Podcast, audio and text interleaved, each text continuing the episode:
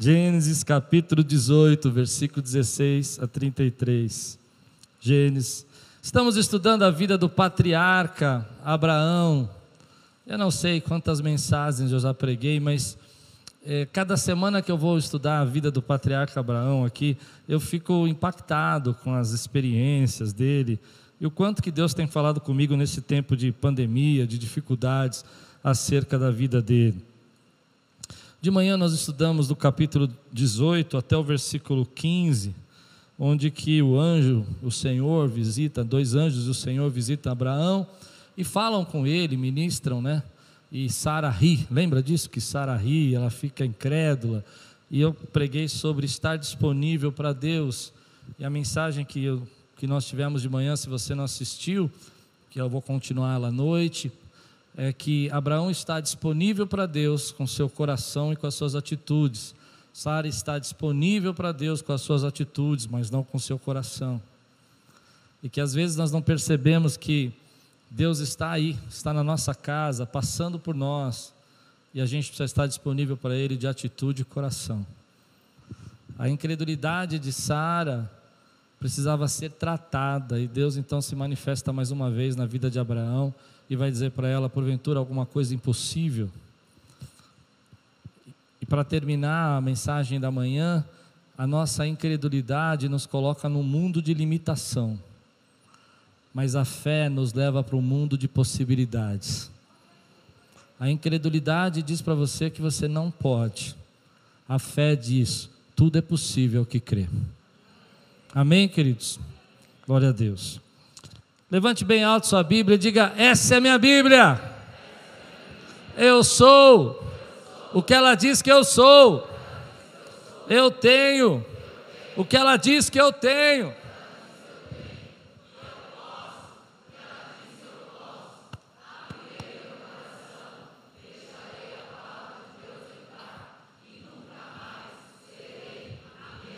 Aleluia.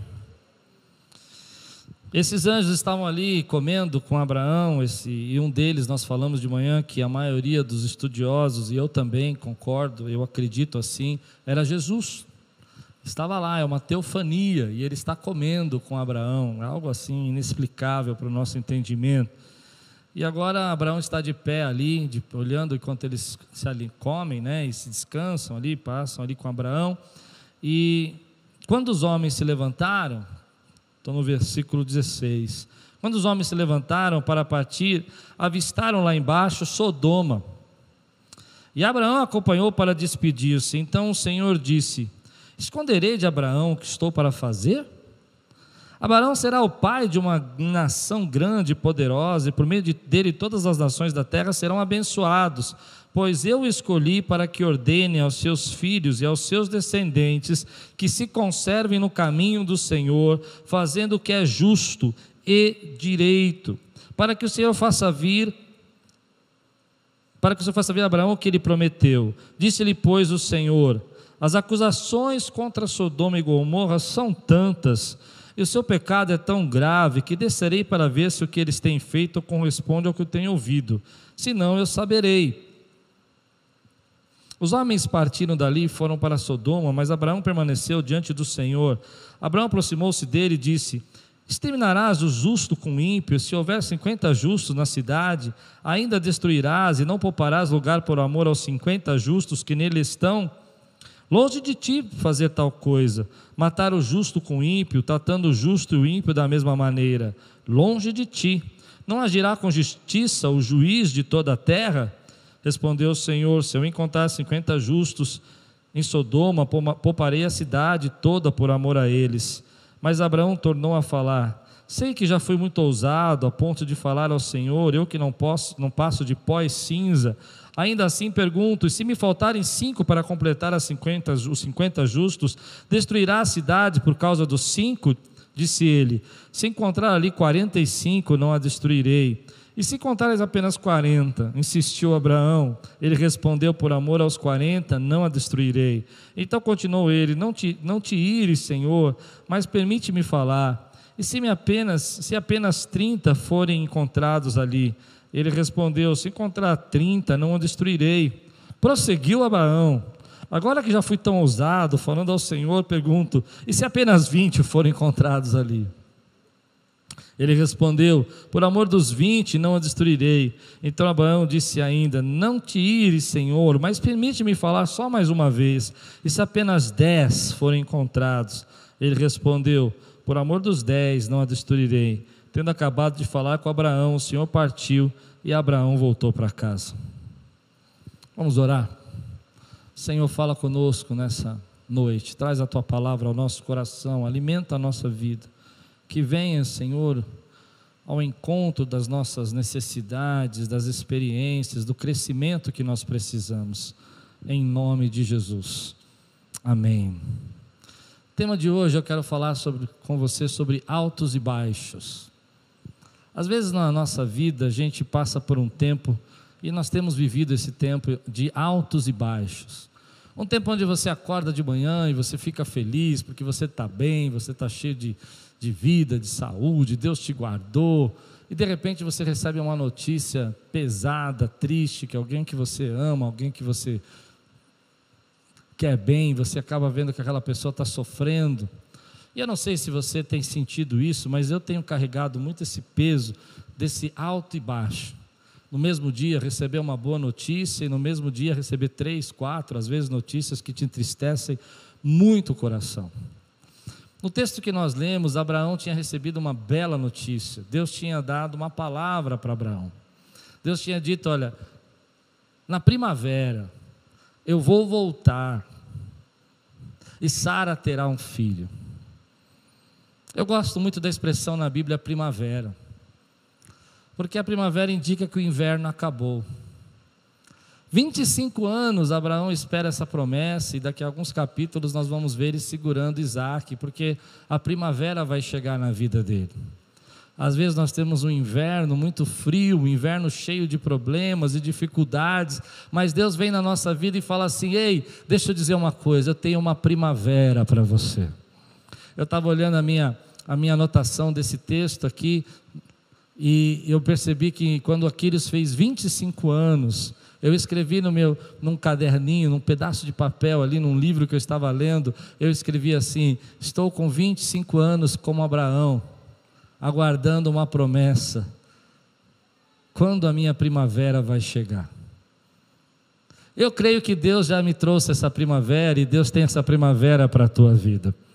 Mas no mesmo dia que Abraão recebe essa notícia, que na primavera, que o inverno está cessando, que a promessa de Deus vai se cumprir e que agora ela tem data, ela tem hora marcada, Deus vira para ele e fala assim: Abraão, deixa eu dizer uma coisa para você, eu estou indo para Sodoma, e você precisa entender que esse texto ele é cheio de, de, de manifestações de antropomorfismo, que a gente chama, é Deus se revelando como um homem. Então ele está dizendo: vou até lá para ver se aquilo é verdade, mas na verdade é uma conversa que ele está tendo, é um diálogo diálogo, é um diálogo cheio de sabedoria, um diálogo cheio de conhecimento, é uma revelação onde Deus está se manifestando ali como uma pessoa para Abraão, dizendo assim: Olha, eu vou ali, vou enxergar, mas eu vou julgar aquela terra. E ele vai dizer: Olha, vou até Sodoma e vou destruir. E lá em Sodoma tem a família de Abraão, tem o sobrinho dele, tem os, as sobrinhos netos dele, que as sobrinhas netas dele que moram lá tem parte da família dele, e agora ele está recebendo uma notícia, acabou de receber essa notícia que Deus ia ah, dar graça, que a primavera ia chegar na vida dele, e ao mesmo tempo ele recebe uma notícia dizendo assim: olha, vai acabar, vai acabar com a tua família, vai acabar com teu sobrinho, vai acabar com Ló, ele vai estar lá em Sodoma. Então Abraão se levanta e começa uma luta com Deus espiritual, uma luta até que parece engraçada. Ele vai de 50 e ele fala: Senhor, mas talvez lá em Sodoma Sodoma o negócio é tão feio que talvez não tenha 50. Se tiver 45, ele pensa bem, talvez não tenha nem 45 naquela cidade justos. Se tiver 40, e, e a que a Bíblia quer dizer para nós é que não era a quantidade, mas é a peleja, é a luta, é a batalha que está sendo travada com Deus. Abraão está lutando com Deus, Abraão está conversando com Deus, Abraão está eh, buscando a resposta de Deus, buscando escape da presença de Deus. Então, uma das lições que eu tiro desse texto, querido, é que quando a nossa vida está cheia de altos e baixos, o que, que você faz? Quando no mesmo dia que você recebe uma boa notícia, você recebe uma notícia ruim, qual é a atitude que você tem? Algumas pessoas ficam iradas, algumas pessoas se afastam de Deus, algumas pessoas se rebelam, algumas pessoas dizem: olha, não adianta nada falar com Deus, eu estou aqui esperando há 25 anos uma promessa, e agora, para piorar as coisas, meu sobrinho, minha família, um pedaço de mim ali que eu cuidei, vai estar agora morrendo, e então eu não quero mais saber desse Deus. Mas Abraão não é assim. Abraão ensina para nós que se nós estamos vivendo um tempo de lutas, um tempo onde que nós temos altos e baixos, a tua posição, a maneira como você encara, a forma como você se apresenta, o jeito que você luta, a maneira como você busca, vale a pena. E talvez Ló nunca saiba que a vida dele agora está garantida por causa da mão e da oração de Abraão. Pessoas que você ama, que você precisa lutar por elas. Gente que a gente recebe notícias difíceis da nossa vida, que a gente tem que dizer: Deus tem misericórdia, muda essa sentença, age, Senhor, tu és misericordioso, opera, porque Deus não rejeita a tua oração. Você não pode, no tempo de angústia, no tempo de batalha, no tempo de altos e baixos, viver nessa gangorra de emoções e sentimentos, onde você se esconde, onde você se fecha, onde você não quer mais falar com ninguém, você vive ali as suas amarguras. Se levante, se posicione, Deus ouve a sua oração. Você é amigo de Deus, Deus conhece as suas necessidades, Ele está passando por aqui hoje. Isso me chama a atenção. Porque eu conheço muitas pessoas que, quando tem uma perda na sua vida, elas simplesmente param de falar com, com Deus. Eram tão cristãs, tão evangélicas, tão cheias de princípios, mas alguém as feriu. Uma batalha aconteceu, um levante, e elas começam a se tornar completamente avessas às coisas de Deus. Não, querido. Nós vamos viver num mundo, querido, que se você não está sofrendo, alguém que você conhece está sofrendo. Acho que não deu para entender o que eu disse. O mundo que a gente vive, se você não está sofrendo, dá um grande glória a Deus, mas eu tenho certeza que pelo menos duas, três pessoas perto de você estão sofrendo. E a gente vai viver nesse mundo de alto e baixo. Vai viver no mundo onde você. Eu me lembro uma vez que eu tive uma experiência tão difícil aqui de uma irmã da nossa igreja, querida nossa aqui, que de manhã, eu não consigo nem falar, foi o velório do pai. E à noite, e eu fui fazer o velório do pai, o culto fúnebre.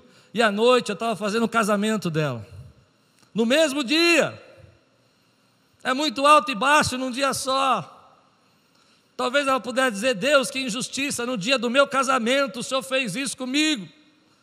Mas eu gostei porque ela entrou sorrindo, ela entrou como noiva e ela se alegrou no casamento dela, porque eu acredito que o pai dela ia ficar contente de ver a alegria dela. Mas se fosse eu, talvez eu estivesse entregando os pontos. E eu vou dizer para você, querido, não entregue os pontos. Se posicione na presença de Deus, porque Deus tem resposta para você. Se posicione na presença de Deus, porque Deus está falando comigo e com você que Ele vai ouvir a tua oração. Abraão, intercessor, Abraão, pai de multidão, Abraão, amigo de Deus, Abraão, pai da fé. Esses são exemplos desse patriarca que eu estou aprendendo nesse tempo. Chega, seja cheio de fé, creia nas promessas de Deus, lute com o Senhor, clame por Ele, e Ele vai anunciar coisas grandes que você não sabe. Ao invés de você ir para a caverna, ficar escondido, ficar rabugento, ficar reclamando, Abraão chega para Deus e fala: Senhor, tem misericórdia, deixa eu falar com o Senhor um pouquinho sobre isso. O Senhor vai fazer isso, mas o Senhor vai destruir o justo com o ímpio. Como é que vai ser isso? Se tiver 50, Deus já sabia a resposta. Deus sabia que não tinha nem 10. Aliás, 10, você precisa entender por que, que Abraão parou nos 10. 10, como eram duas cidades, 10 é a ideia de um mínimo de povo possível para formar uma comunidade. Abraão está dizendo assim: se tiver 10, dá para começar de novo. Tem uma comunidadezinha ali que dá para salvar. E nem isso tinha. Mas aqui está uma lição para a minha vida, querido. Hoje é tempo de você entrar no profundo da tua vida e dizer assim: Senhor, eu sei que tenho boas notícias, eu sei que eu tenho más notícias, mas eu vou lutar, eu vou clamar, porque eu sei que não há impossível para o meu Deus. Quantos creem que Deus responde a sua oração? Quantos creem que Deus está aqui hoje dizendo para você: clama que eu vou mudar a tua sorte? Eu sou o Deus poderoso que posso mudar a tua sorte. Você crê nisso, meu irmão? Quantos creem Aliás, eu acredito nisso. Quantos creem que orar resolve? Só os que creem que orar resolve, levante sua mão, dá um glória a Deus aqui, meu irmão. Porque nós vemos um tempo que a oração é muito mal entendida, a oração não é compreendida, as pessoas acham: o que, que me adianta orar? Deus vai fazer o que Ele quiser? O que me importa orar se Deus não vai? Mas aqui a Bíblia está dizendo, querido, que Deus ouve a sua oração. Semana que vem eu quero pregar sobre isso. Eu não sei se vou pregar sobre isso, mas eu quero pregar. É que é interessante que quando Deus vai até a casa de Ló, os anjos vão até a casa de Ló, Ló não quer sair da casa. Ló não quer sair, o anjo está falando, vai acabar tudo, vai destruir, vamos embora. E aí a Bíblia diz que o anjo teve que agarrar Ló e tirar a força. E eu, fico, eu quero trazer uma revelação para você. A tua intercessão está tirando gente da garra de Satanás à força. Só quem crê aqui dá glória a Deus, querido. Aleluia. Ló não sabia de nada, não entendia nada, não compreendia nada. E os anjos falam: vai embora, sai daí, vai acabar tudo. Ele não sai. Mas havia alguém que tinha intercedido por Ló. Abraão estava na brecha, Abraão estava na torre de vigia. Abraão estava dizendo: Deus tem misericórdia da minha família. E ainda ele não conseguindo entender, Ló não conseguindo compreender, pela misericórdia, pela amizade de Deus com Abraão, ele arrancou Ló de lá. Hoje, querido, Deus que é seu amigo está arrancando seus filhos das trevas, está arrancando seus filhos do vício. Gente, querido, que você está orando, que nunca vai te agradecer, como Ló talvez nem imaginasse que fosse Abraão que tivesse intercedido por ele. Mas eu vou dizer uma coisa: seja um intercessor. Vale a pena interceder. Tem gente que nunca vai, vai entender para você que você orou. Eu me lembro de uma mulher que ela não conseguia, não sei se você vai crer isso, mas aconteceu comigo, foi minha experiência. Tem gente que vai falar, ah, não acredito nisso, mas eu vou explicar o que aconteceu. Uma mulher que era na nossa igreja aqui há muitos anos atrás, e ela não conseguia engravidar. E ela falava: Não, pastor, eu não consigo ter filhos, não consigo engravidar. Um dia eu estava pregando, nunca tinha acontecido isso comigo. Eu estava pregando aqui e de repente o Espírito Santo me tocou e falou: Sai, desce do púlpito, vai até aquela mulher e põe a mão nela e ora por ela na hora da pregação. Não é sempre que Deus faz assim comigo. Eu sou tímido. Deus falou: Vai, e eu fui. E eu fui para cima daquela mulher cheio do espírito. Fui, não sei se eu fui marchando, não sei como é que eu fui, eu sei que eu fui. Quando eu cheguei lá, é sério. Coloquei a mão na cabeça e falei: Você vai engravidar. E de repente eu senti um cheiro sair, um negócio esquisito, um cheiro de cobertor sujo, sabe? Cobertor molhado. E ela olhou, fez assim para mim. Falei: Está liberta. Pouco tempo depois, aquela mulher engravidou. Apresentei o filho dela. E eu olhei então para ela e disse assim: Que milagre Deus fez na sua vida. Eu disse: Milagre, pastor? Como assim? Eu lembro do dia que nós oramos e que você foi curada.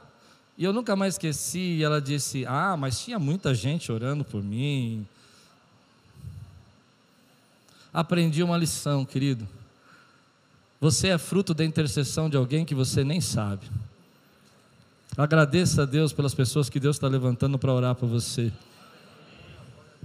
Gente que está sendo levantada aqui, e você está orando por alguém, que você está clamando, e Deus está tirando essa pessoa a força de Sodoma e Gomorra, e falando assim: Olha, Senhor, eu requisito essa vida para o teu reino. Eu não gerei filhos para ficar preso nas drogas, eu gerei filhos para ser sal e luz dessa terra. Você crê? Me lembro da história de Agostinho chamado Santo. Diz que Agostinho era um jovem terrível, um jovem perdido, e Mônica, sua mãe, orava incessantemente por ele, incessantemente. Com lágrimas, ela chorava pela vida de Agostinho. O menino era terrível, Agostinho, que, que era conhecido na juventude, era completamente perdido. Um dia a mãe foi falar com o bispo da igreja e disse assim: Olha, eh, eu tenho orado tanto, eu tenho clamado tanto por meu filho e eu não vejo mudança. E eu nunca mais cresci a frase que li a respeito da resposta do bispo, a mãe, chamada Mônica, disse o seguinte: Minha irmã, o Deus que eu conheço não rejeita as lágrimas de uma mãe que está chorando. Um dia Agostinho foi encontrar com Deus, e se encontrou com Deus, e se transformou um homem de Deus, por causa da oração da mãe. Eu creio que Deus hoje está usando essa igreja através desses 40 dias e vai arrancar a gente de Sodoma e Gomorra fosso. Quantos creem, dê um brado aqui nessa igreja. Te dou 30 minutos para você adorar, 30 segundos para você louvar o Senhor, exaltar o nome dEle. Aleluia! Oh, glória! Mas tem algo nesse texto que desde a semana passada eu estou fugindo. E eu fugi semana passada. Eu falei, ah, Deus, essa parte aqui é final de campanha. O texto que eu preguei semana passada, que falava sobre a viva a tua obra, a, o texto, no mesmo versículo, falava sobre o juízo de Deus, que Deus julga. E quando a gente lê esse texto aqui, é interessante que no meio dessa conversa humana, pessoal, a Bíblia está falando que Deus tem, que a paciência de Deus tem limite. E eu não gosto muito de pregar sobre isso, mas eu preciso pregar porque eu conheço quando Deus fala comigo. E talvez hoje eu vou salvar alguém aqui. Nós vemos hoje num tempo de super graça, onde que a misericórdia do Senhor não tem fim. Eu creio que as misericórdias do Senhor não têm fim. Mas não confunda misericórdia com paciência. Tem muita gente que acha que a paciência de Deus não tem fim. São as misericórdias dele, a graça dele, a bondade dele não tem fim mas a paciência de Deus tem limite. E o texto está dizendo para nós que as pessoas que estavam sofrendo naquela cidade, que também eram pecaminosas, mas o pecado gera sofrimento, o pecado gera destruição, o pecado gera é, morte, o pecado gera roubo, injustiça, o pecado gera cisão, o pecado gera, rebeldia, promiscuidade, tudo isso estava acontecendo naquela cidade. E aquelas pessoas que sofriam as consequências, a Bíblia diz que a angústia delas, a, a, o choro, a tristeza delas subiu até Deus. E eu queria pregar sobre isso. Eu vejo que Deus tem nos dado inúmeras oportunidades de livramento. E tem gente que acha que pode fazer o que quiser com a gente. Há duas dimensões aqui que eu quero pregar. A primeira é essa: tem gente que acha que pode te humilhar, que pode pisar em você, que pode falar, fazer fofoca a teu respeito. Eu vou falar para os jovens agora, tá? Bem jovenzinhos. E que não pega nada. Deu para entender? Que não vai dar em nada e eles acham, querido, que podem agir da maneira como quiser com as coisas de Deus. É duro pensar nisso. Mas a Bíblia vai dizer em vários textos que a paciência de Deus tem um limite. Se você não lembra, com Moisés, o grande Moisés, líder, a paciência de Deus teve um limite. Chegou uma hora que Deus falou assim: Olha, Moisés, você bateu na rocha, eu mandei você falar, você não vai entrar. Vai ver, mas não vai entrar. Outro texto que me assusta muito sobre a paciência de Deus ter limite é o texto de Saul. A Bíblia diz que Saul ia ser, ter o seu reino confirmado, mas Saul tinha se afastado das coisas de Deus. E de repente Deus fala assim: Olha, se hoje você tivesse me esperado, tivesse me obedecido, seu reino seria confirmado para sempre mas porque você não, não me obedeceu, ele segura no manto de Samuel, e Samuel, o manto rasga, ele fala: o seu reino será dividido. A paciência de Deus. Depois, é, é, Samuel fica tentando postergar, ungir Davi, e Deus fala para ele assim: até quando você vai ficar aí esperando para fazer o que eu te mandei? Vai ter paciência e dó de Saul? Você vai fazer o que eu te mandei. Me preocupa, muita gente acha que pode humilhar, que pode nos ferir, pode falar mal da gente pode brincar com a gente, pode fazer zombaria com a gente no, nos chats, sem a gente saber, é claro, né? Mas tem uma hora que a paciência de Deus tem limite. Você crê nisso? Eu quero falar para aquela mulher que sofre, eu quero falar para aquele irmão que está passando por uma grande luta, que está sofrendo calado e que as pessoas têm humilhado você, e que as pessoas têm falado para você coisas que você não gostaria de ouvir, você tem, sabe, guardado para obedecer a Deus, porque tem muita gente que podia até se defender, mas não se defende porque quer estar debaixo da vontade de Deus. E as pessoas pisam na gente, não pisam. E as pessoas falam mal da gente e acham que está tudo bem, mas tem uma hora que Deus julga a nossa causa. Nós não gostamos de ver Deus como esse juiz. Mas primeiro eu estou falando do que eu creio. Eu creio que Deus tem um tempo. Eu já vi isso acontecer no meu ministério. Algumas vezes eu vi pessoas, querido Deus, querendo semear na vida delas. Você deve conhecer gente assim, que Deus trabalha uma vez, duas vezes, três vezes, quatro vezes, e você ministra, e você ajuda, e você abre portas, e chega uma hora que Deus fala: basta, agora chega, e põe essa pessoa para o exílio, põe essa pessoa para fora. E você não entende, porque aquilo que nós estamos fazendo, às vezes está provocando a ira de Deus. É pesado falar nisso. É pesado, mas é um alerta para a gente. Às vezes a gente fica perguntando para Deus, mas por que, que Deus permitiu que aquela pessoa tivesse uma overdose e morresse? Como se Deus fosse culpado, mas a gente não enxerga a quantidade de vezes que Deus entregou misericórdia e livrou da morte. Quantos conseguem entender o que eu estou pregando aqui? E chega uma hora que ela procura, procura, procura e ela encontra. E a gente ainda culpa Deus. Deus podia ter tido misericórdia, claro. Mas chega uma hora, querido, que você que você bate tanto, bate tanto, querido, que quebra. Espreme tanto que sai sangue, diz Provérbios. Bate tanto que vira manteiga, diz Provérbios. Lembra desses Provérbios? força tanto, querido, que dá errado.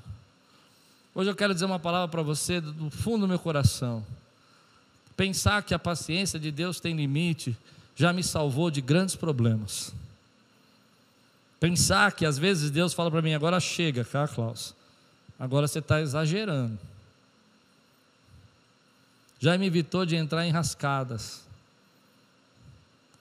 Muitas vezes a gente não entende isso, mas eu queria dizer uma coisa para você, querido. Se você está passando hoje embaixo de opressão, se tem gente humilhando você, se tem gente jogando na tua cara, se gente está traindo você e acha que está tudo bem fazer isso, entregue para Deus. Paulo fez isso. Ele falou: Alexandre Latoeiro me fez muitos males. Entreguei, entreguei para Deus. Minha paciência ali acabou. Deixa Deus julgar a causa porque eu creio num Deus que julga a nossa causa. Eu creio num Deus que revela a verdade. Eu creio num Deus, querido, que quando as pessoas estão batendo em mim ou estão batendo em você, e você está debaixo da presença de Deus, fazendo a vontade de Deus, elas estão batendo nos escolhidos de Deus, no povo de Deus, na nação santa. Você crê nisso que eu estou pregando ou não? Então não desanime, não se entregue, não desista. Saiba que Deus tem o tempo dele, tem uma hora que ele vai julgar essa causa. Eu sei que no tempo de super graça as pessoas não gostam disso. Elas até saem. Elas não ficam no culto quando você fala disso, porque elas começam a falar: não, mas é, Deus, meu Deus é maravilhoso, Ele tem. É claro que Ele é. Mas eu louvo a Deus que em alguns momentos Ele falou para mim: Cláudio, agora eu vou fazer isso. Para você aprender que minha paciência tem limite. Para você entender que eu sou um Deus que julga as causas. Você acha que pode humilhar aquela pessoa? Você acha que pode pisar nela? E eu já vi isso acontecer às vezes, querido, em pessoas tão boas. Gente que você vê que está forçando, está forçando, está fazendo, é um erro ali, é uma, é uma coisinha errada aqui, é um problema ali, é uma dificuldade ali. Você já viu isso?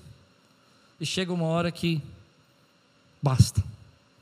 De repente, quando você menos espera, Deus fala: agora chega. Estou cansado de ver você humilhar meu servo. Estou cansado de ver você humilhar minha serva. Estou cansado de ver você pisar nessa pessoa. Eu me lembro de um gerente que eu tive na minha vida, que ele tinha um pequeno vício da mentira. E ele não gostava muito de trabalhar. E eu era o supervisor do departamento. E eu fazia o meu serviço e o dele.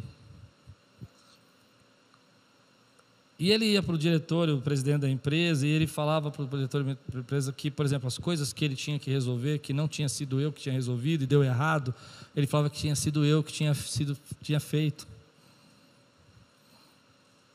E muitas vezes eu era chamado e eu falava assim, é, mas eu não sei do que vocês estão falando. Eles diziam, não, a gente está sabendo, foi você que fez. Eu trabalhava com tesouraria, essa transferência errada foi você que fez e não tinha sido eu. Esse depósito aqui que tinha que ser feito, que não foi feito, foi você que fez, você que esqueceu. E aquilo me entristecia demais. Porque, mesmo eu falando para o diretor que não tinha sido eu, ele achava que eu estava mentindo. E o meu gerente dizia assim: se você falar, eu te mando embora. Assume aí que é melhor para você. Me lembro de uma frase que ele falou. Um dia eu cheguei na minha sala, olhei para ele assim, cheio de autoridade, e falei assim: O meu Deus vai julgar essa causa. Duas semanas depois ele tinha sido mandado embora. Eu creio no Deus que julga a nossa causa. Eu não desejei isso para ele, não é isso. Eu não queria o mal dele, mas apanhei o quanto que eu aguentei. Chegou uma hora que eu já não apanhei mais, não aguentava mais. E quando eu fui chamado na sala do diretor, do presidente, não do diretor, eu disse: "Por que vocês mandaram ele embora e não eu?" Ele disse assim: "Porque a gente percebeu que não era você que fazia isso." Eu estava dizendo para o, diretor da empresa que você trabalha aqui antes dele e você nunca fez esses erros acontecerem assim. Eu falei, é, nunca fui eu mesmo. Ainda que você não possa defender, você tem um, se defender, você tem um Deus que defende você. Tem gente aqui que não pode se defender no momento onde está, na posição onde está. Deus está defendendo você. Quem pode dizer glória a Deus? A paciência de Deus com Sodoma e Gomorra acabou. Eu vou dizer uma coisa que eu creio, e talvez esse sermão vai ficar bem pesado agora. A Bíblia diz em Apocalipse que vai chegar uma hora que a paciência de Deus vai acabar com essa terra também, com esse povo.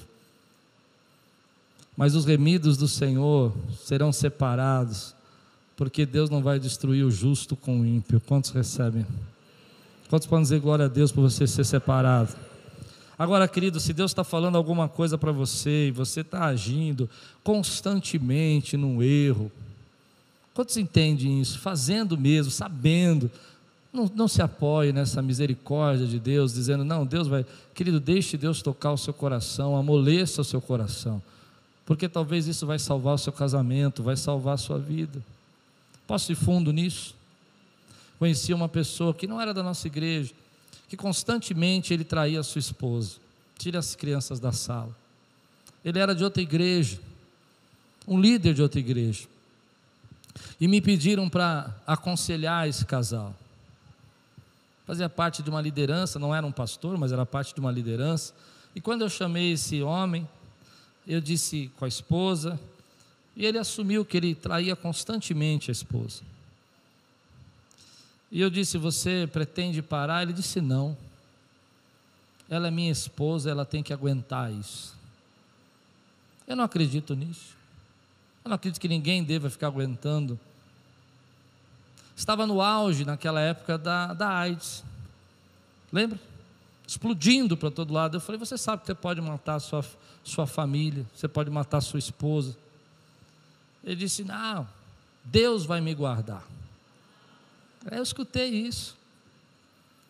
Eu disse para ele: Uma hora a paciência de Deus vai acabar com você. Pouco tempo depois, aquela mulher se encheu de coragem e falou: Agora basta. Ela saiu de casa. Eu nunca aconselhei ninguém a se separar, mas ele me ligou e me ameaçou de morte porque disse que eu tinha mandado a esposa. Eu nunca disse para ela sair de casa, disse para ela fazer o que Deus mandasse. Pouco depois, alguns anos depois, estou pregando numa igreja. Vem uma moça com uma filhinha linda, o marido do lado. E ela diz: Você lembra de mim? Eu disse: Lembro. Como você está? Ah, hoje eu congrego aqui. Esse é meu marido. Deus me deu uma filha e agora da segunda casa foi maior que a primeira. Ela nunca desejou a segunda casa. Acho que deu para entender. Ela queria ser feliz com o marido dela. Mas aquele homem não queria se submeter à vontade de Deus e chegou uma hora que a paciência de Deus acabou. Tem muita gente, querido, que vai constantemente se envolvendo em coisas e não entende que Deus está dizendo para ele assim: agora basta, chega. É tempo de mudança na tua vida. Eu sou o Deus que julgo. E eu louvo a Deus porque Ele julga a tua causa e julga a minha causa. E quando a gente começa a enxergar isso e começa a ver isso na nossa vida, a gente fala: Meu Deus, às vezes você está tão preocupado, achando que você não pode fazer nada, e Deus já está enviando a providência, o juízo dele. Eu quero falar para as irmãs aqui que sofrem calado. Deus sabe do seu sofrimento e já está enviando a socorro presente na tua vida. Tem uma hora que Deus diz: basta. O clamor do meu povo subiu até mim e eu desci para libertá-lo. Esse é o Deus libertador, é o Senhor dos exércitos, é o Deus poderoso para quebrar correntes e cadeias, é o Deus que faz milagres, mas também julga a causa daquele que está sofrendo.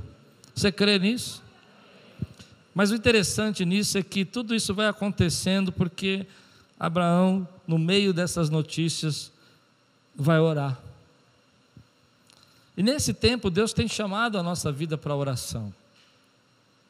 Às vezes a gente acha que a oração não resolve. Tem muita gente que fala, já estou orando há muito tempo e Deus não me deu resposta.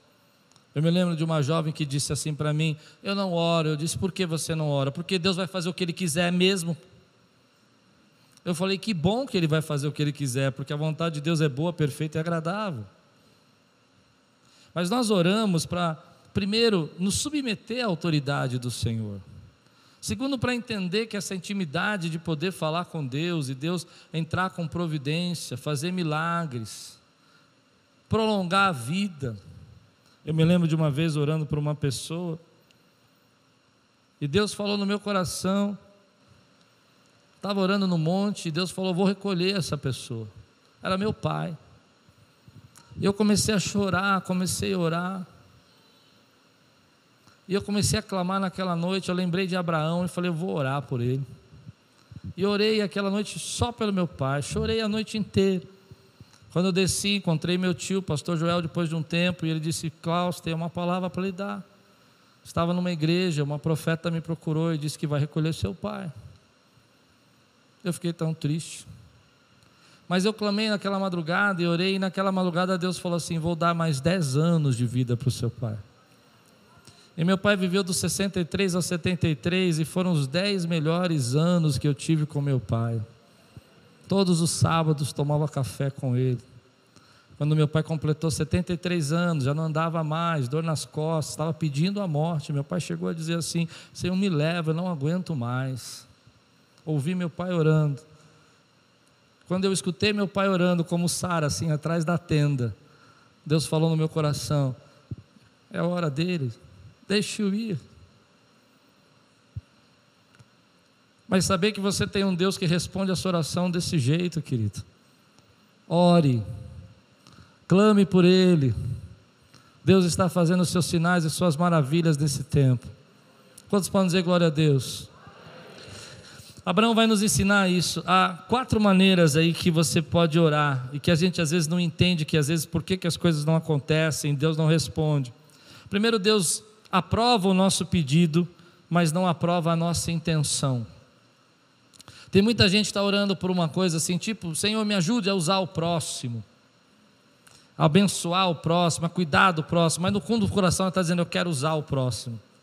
Ou seja, ela está pedindo um pedido justo, mas a intenção é errada. Deus não vai aprovar isso. Há uma outra forma de você pedir a Deus, onde Deus reprova o pedido, mas atende, entende ou atende a sua intenção, que é o caso de Abraão.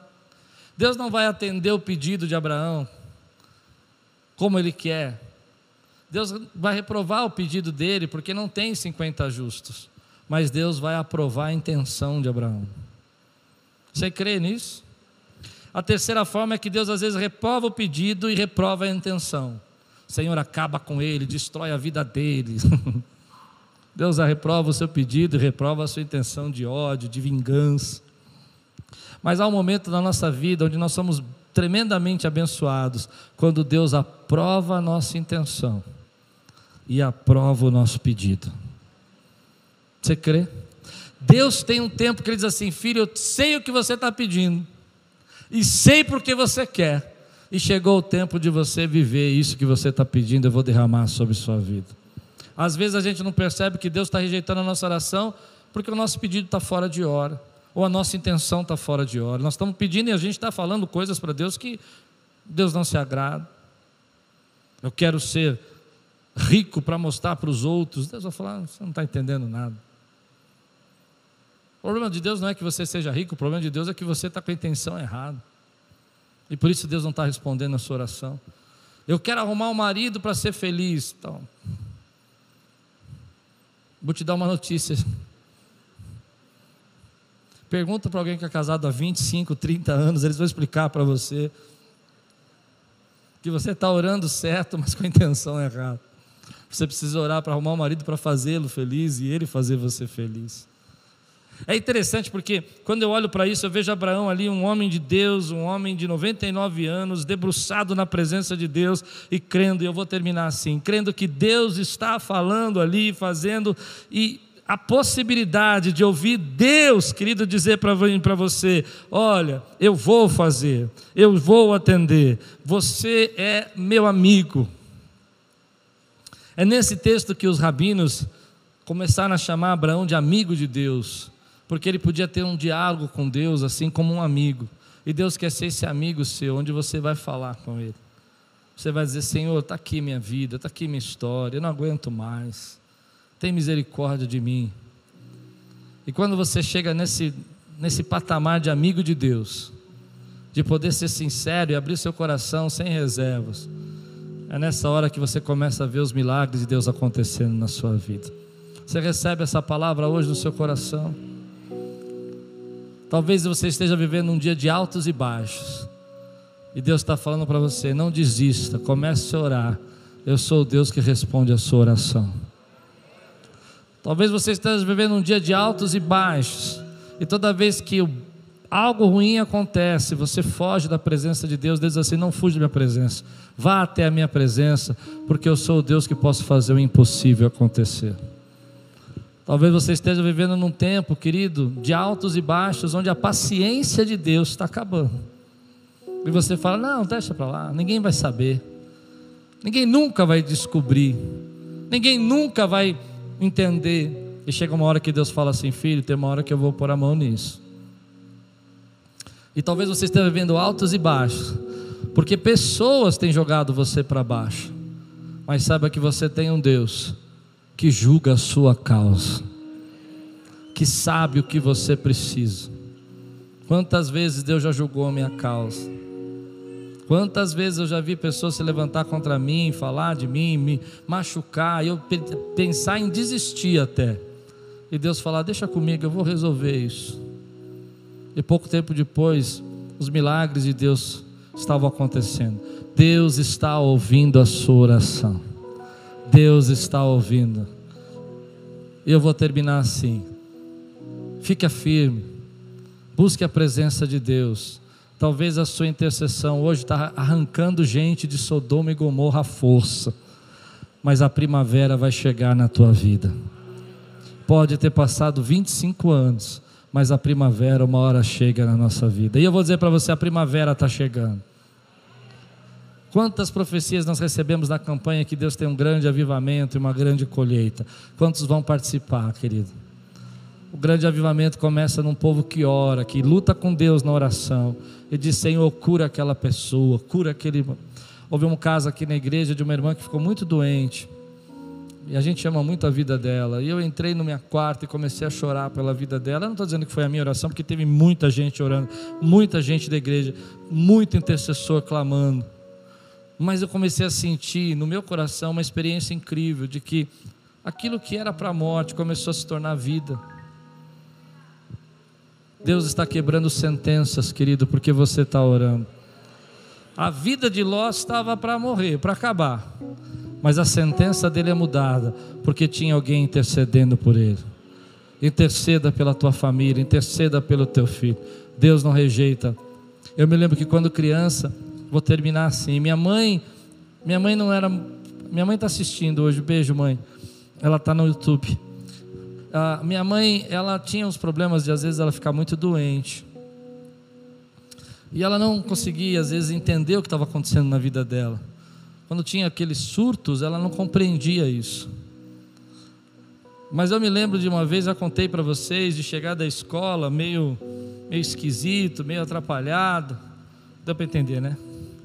E eu entrar assim no quarto e ver minha mãe ajoelhada, na cama e falando: Deus, eu não consigo cuidar dos meus filhos, mas eu consagrei os meus filhos ao Senhor. Eu não consigo cuidar do Klaus, mas o Senhor vai cuidar da vida dele, o Senhor não vai permitir que ele se perca. E eu fiquei atrás da porta ali ouvindo. Me emocionei com oração da minha mãe, fiquei ouvindo a oração dela. E como ela chorava, e como ela dizia: Senhor, minha cabeça não funciona, eu não consigo pensar direito. Tem misericórdia. E de repente ela falou: Amém. Levantou, foi para a sala, eu estava na sala. Ela entrou ali, olhou para mim e falou: Tudo bem? E ela já não estava bem de novo. Mas o que me assustou é que na oração ela falou tudo direitinho. O espírito dela estava intercedendo, não a mente. Foi a primeira vez que eu vi o espírito interceder e não a mente. Você entende o que eu estou dizendo? E Deus ouviu a oração da minha mãe. Deus está ouvindo a oração das mães aqui dessa igreja, em nome de Jesus. Aqueles que semeiam com lágrimas voltarão, trarão dos, nos, nos seus braços os feixes. Você está semeando com lágrimas, querido, você vai voltar carregando a colheita que Deus tem para a tua vida, porque Deus julga a sua causa. Se você recebe essa palavra, fica de pé no teu lugar hoje. Vamos orar em nome de Jesus. Em nome de Jesus. Falar de paciência de Deus é muito difícil, mas é necessário. É necessário. Há muita arrogância hoje em nós, há muita autossuficiência. Deus foi colocado numa caixinha onde Ele só pode fazer o que a gente quer que Ele faça. Mas Deus, para mim, Ele é o Rei, Ele é o Pai amoroso, Ele é o justo juiz. Amém? E Ele é o amigo fiel. Esse é o meu Deus. É ao mesmo tempo que Ele é meu amigo, Ele é o meu Rei. É ao mesmo tempo que Ele é um justo juiz, Ele é meu Pai amoroso. Se Deus está falando com você que é tempo de você, querido, se posicionar no dias de alto e baixo, levanta a tua mão, quero orar com você, querido. Diga, Senhor, eu estou aprendendo nessa noite a me posicionar espiritualmente, em nome de Jesus. Eu sei que o Senhor não rejeita a minha oração. Aleluia.